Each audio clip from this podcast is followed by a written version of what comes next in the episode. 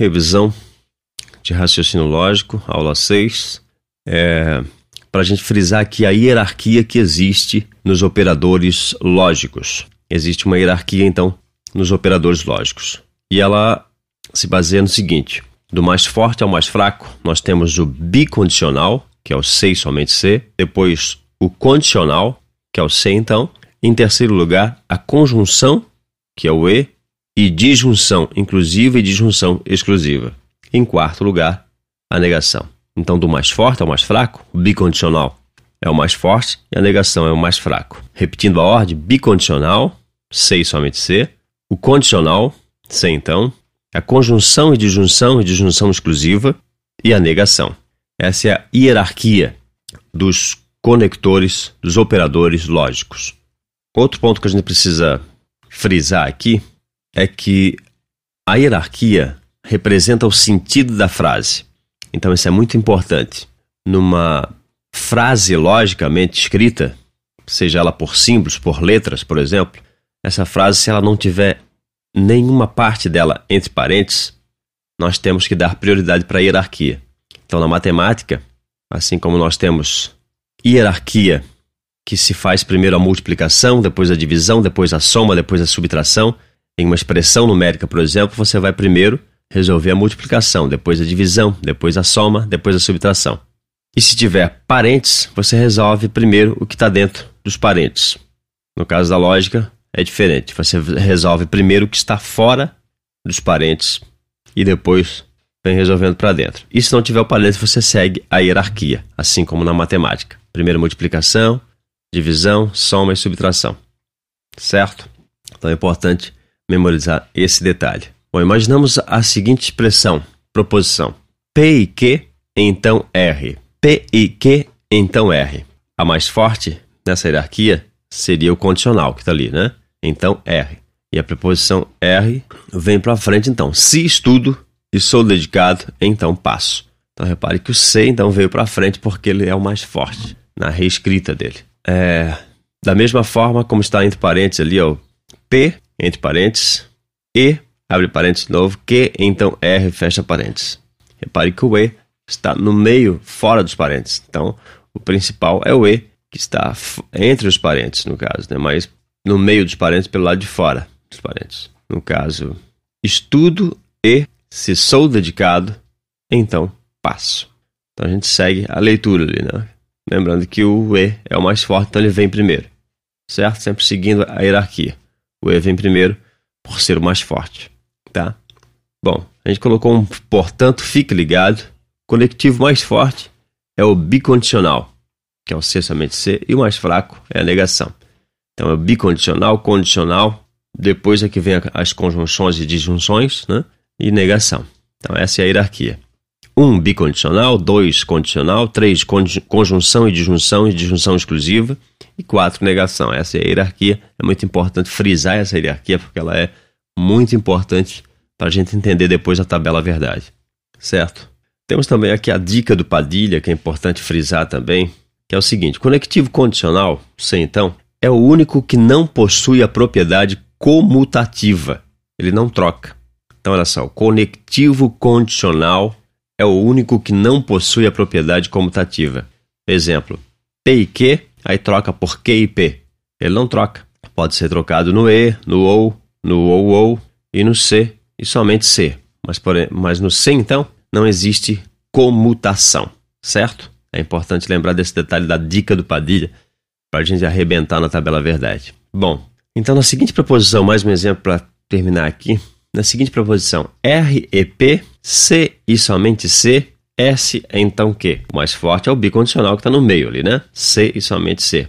Portanto, é uma proposição bicondicional, porque ela na hierarquia, eu posso dizer que ela é bicondicional, porque o bicondicional aqui, nessas proposições compostas aqui, ela é o mais forte. Gosto de estudar, então passo no concurso. Então repare que não há comutação, porque eu posso colocar passo no concurso, então gosto de estudar? Não, não teria lógica se eu falasse isso. Eu passo no concurso porque eu estudo. Né? Então gosto de estudar, então passo no concurso. Então por isso que não pode trocar, não tem comutação no conectivo sem então, na dica do Padilha.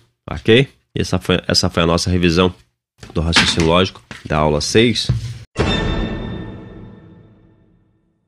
Bom, vamos então à nossa revisão da aula 5 de raciocínio lógico, que é na parte aqui da linguagem formal e tabela verdade. Só para a gente fazer uma introdução breve aqui, que está fora até da aula, mas só para a gente ter uma noção.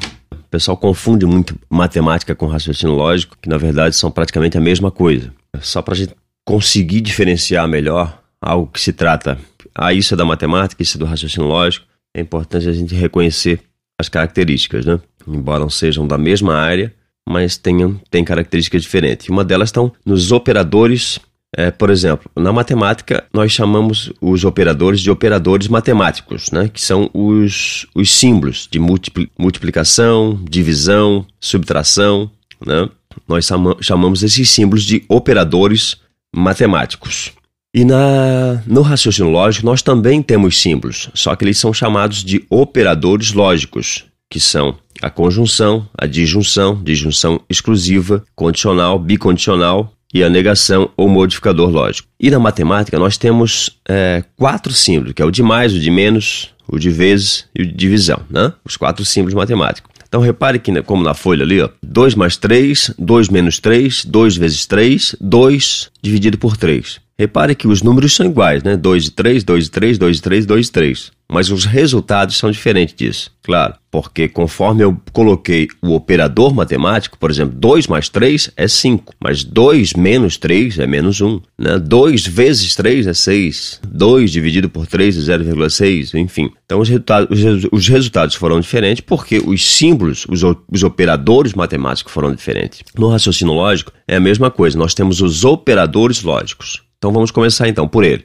Operador lógico 1, um, que é a conjunção, que é conhecido como o e ou mais ou triângulo para cima, né? Ou tanto como. Exemplo: a liberdade é fundamental, mas o homem precisa de limites. Onde é que está a conjunção nessa frase? Está lá no mas, né? Porque foi o mas que foi o conector dessas duas frases. Se a gente for, se analisar, são duas frases. A liberdade é fundamental. Depois, o homem precisa de limites. São duas frases separadas, mas o conector ligou essas duas frases em uma única oração. Né? Então, a liberdade é fundamental, mas o homem precisa de limites. Esse conector mas, ele é a conjunção do raciocínio lógico, certo? Tanto é falso que Lucas é brasileiro, como é falso que João é norte-americano. Onde é que está o conector aqui? Está lá no tanto que iniciou e no como que separou lá. Né? A vida é curta e a morte é certa. Onde é que está o conector? O E. A vida é curta, é uma frase. A morte é certa, é outra. O E foi o conector. Então, esse conector E chama-se conjunção. Depois, nós temos o segundo operador lógico, que é o conector disjunção inclusiva. É conhecido como o OU ou o triângulo para baixo, né? ou V. Exemplo: José é um elemento dedicado ou Paulo não sabe lógica. Esse ou, então, é a disjunção, certo? José é um elemento de dedicado, é um aluno, melhor dizendo. José é um aluno dedicado ou Paulo não sabe lógica. Está lá a disjunção no ou. Depois nós temos o operador lógico 3, que é a disjunção exclusiva, conhecido como ou ou, ou pode ser o V com um tracinho embaixo ou um losango. Né? Exemplo: ou o mordomo é o culpado, ou a governanta é a culpada. Repare que a frase começou com ou e depois teve o ou no meio. Então são, o conector está aqui no caso, o operador lógico, do raciocínio lógico. Mais um exemplo: amo a minha pátria. Ou sou um espião, mas não os dois. Agora aqui tem uma pegadinha que cai em concurso. Repare que ela não começou com ou, mas olha só, amo a minha pátria ou sou um espião, vírgula, mas não os dois. Então repare que esse mais não os dois depois da vírgula, ele acaba, ele acaba colocando um ou lá no início da frase, como se fosse dois ou. Né? Então ela acaba sendo uma disjunção exclusiva também. É como se eu, se eu tivesse falado ou eu amo a minha pátria ou sou um espião. É como se tivesse falado assim, colocou vírgula, mas não os dois. Né? Então tem que prestar atenção nesse detalhe, tá? Que é bem traiçoeiro em prova concurso público. 4. Né? Operador lógico do raciocínio lógico 4 condicional, que é o famoso sem então, né? que ele pode também ser substituído por quando, aquele, quem, como, etc. Bom, exemplo: se estudo bastante, então serei bem-sucedido. Esse se então é o, é o operador lógico condicional. Quando também pode substituir ele? Pode. quando estudo bastante, sou bem-sucedido. Né? Então, se estudo bastante,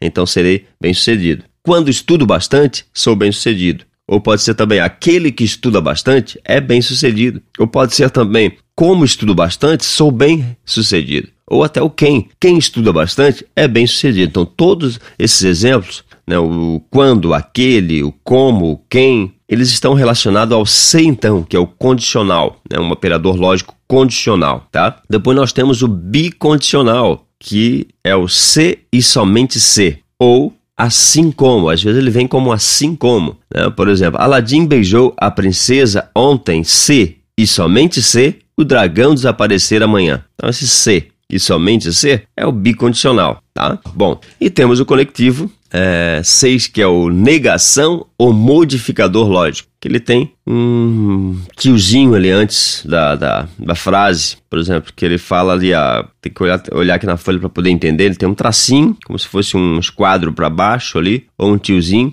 né, antes da, da proposição, no caso, antes da oração. Então, oração P, né?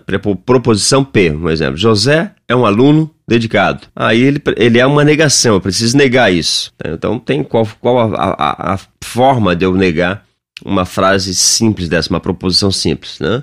José não é um aluno dedicado. Ou não é verdade que José é um aluno dedicado. Ou é falso que José é um aluno dedicado.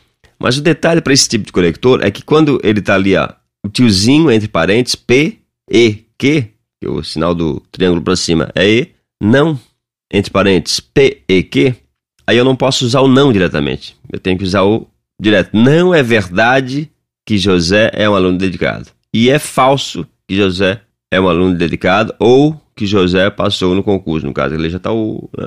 Então tem que prestar atenção nesse detalhe ali, que eu só. Eu não, na negação composta, né? Eu não posso usar diretamente o não, tá? Porque daí fica estranho. Claro que essa aula, aula isolada, assim, essa revisão isolada, não dá para ter uma ideia geral, né? Tem que estar tá acompanhando o conteúdo para poder, mas é só para ponto de fixação mesmo da gente saber que os conectores matemáticos são uma coisa e os conectores lógicos do raciocínio lógico são outra coisa. Os operadores, melhor dizendo, né? Operador matemático é uma coisa, operador lógico é outra coisa. E operador matemático são, temos quatro, que é o sinal de mais, de menos, de vezes, de divisão. E no operador lógico nós temos seis, tem dois a mais. Então nós temos a conjunção, disjunção, disjunção exclusiva, condicional, bicondicional e o negador, né, que é a negação ao modificador lógico, tá? Então só frisando aí. Muito bem, vamos aqui para nossa revisão de raciocínio lógico matemático, aula 8, sobre tabela verdade. A montagem das linhas da tabela verdade. Como construir a tabela verdade? Bom, quanto linhas possui a tabela verdade da proposição é, P? por exemplo. Muito simples. É sempre 2 elevado a n, o n significa a quantidade de proposições. Então é 2 elevado a 1, porque só tem a proposição p. Então 2 elevado a 1 é 2. Né? Então a proposição p possui duas linhas. E na proposição p e q, quantas linhas possui a proposição p e q? Então 2 elevado a n, n é o, números, é, o número de, de proposições, P e Q são duas proposições, então 2 elevado a 2. 2 elevado a 2, 2 mais 2, 4. 2 vezes 2, 4. Então, a proposição P e Q tem quatro linhas. Quantas linhas tem a proposição P e Q ou R? P e Q ou R? Aí a gente tem que fazer de novo. 2 elevado a N é igual 2 elevado a 3, porque tem três proposições, P, Q e R. 2 elevado a 3 é igual a 8, porque 2, 2 vezes 2, 4. 4 vezes 2, 8. Então são 8 linhas. E assim sucessivamente. Se tiver 4 linhas, se tiver 4 proposições, por exemplo, é, quantas linhas tem a proposição PQ, PIQ ou RES. A gente está falando de quatro proposições, então é 2 elevado a n é igual a 2 elevado a 4. 2 elevado a 4 é igual a 2 vezes 2, 4. 4 vezes 2, 8. 8 vezes 2, 16. Então são 16 linhas. É, agora a montagem das proposições é o seguinte: é, temos ali na linha, no, na figura P, Q, R e S. Então, se a gente está falando de oito linhas, aliás, de, de 16 linhas, a gente está começando a montar por 16 linhas, então a metade, a metade de 16 é 8, né? Então eu venho trazendo 8 verdadeiras e 8 falsas. Na próxima é a metade de 8, que é 4. Então eu venho trazendo 4 verdadeira, 4 falsa, 4 verdadeira, 4 falsas. Na R é a metade de 4, que é 2. Então vem trazendo duas verdadeiras, duas falsas, duas verdadeiras, duas falsas, duas verdadeiras, duas falsas, até o final da linha. E na S é a metade de 2, que é 1. Um. Então, uma verdadeira, uma falsa, uma verdadeira, uma falsa, uma verdadeira, uma falsa. E a partir daí, eu construo a tabela verdade tranquilamente, tendo esses princípios, tá bom? E ainda para fechar, a gente vai estudar aqui é, na teoria dos conjuntos a montagem da tabela verdade da conjunção. Da conjunção que é o E, o mais. Né? Por que duas verdades para ser verdade? A gente sabe que na conjunção E tem que ter duas verdades para ser verdade. Então, V com V dá V na conjunção E, né? V com F vai dar F. F com V vai dar F F com F vai dar F. Porque tem que ser duas verdades. Tem que ser duas verdades porque a conjunção é a interseção. Né? Então, só temos é, a interseção lá do meio, conforme está na figura. Então ela obriga a ser duas verdades. Né? Temos quatro elementos, certo? Que são quatro linhas. Mas só temos um elemento lá no meio, que esse um elemento é a única verdade. Então só é verdade quando os dois elementos estão no meio. Por isso o nome é conjunção, interseção. Ok? O E e o mais tem que estar lá no meio. Só é verdade os que tiver no meio. Então se é, o, o, o, V com V, ou seja, o, o, é os dois do meio. Se um não tiver no meio, ele automaticamente é falso. Então tem que ter esse ponto de vista, tem que olhar aqui para a figura, claro você não vai conseguir entender, mas olhando para a figura vai, dar, vai entender que na, na, interseção, na conjunção e ou mais, tem que ter duas verdades porque os dois está, têm que estar fazendo parte da interseção, tem que fazer parte dos dois conjuntos. É? Tanto A como B fazem parte do, dos dois conjuntos, senão não é verdade.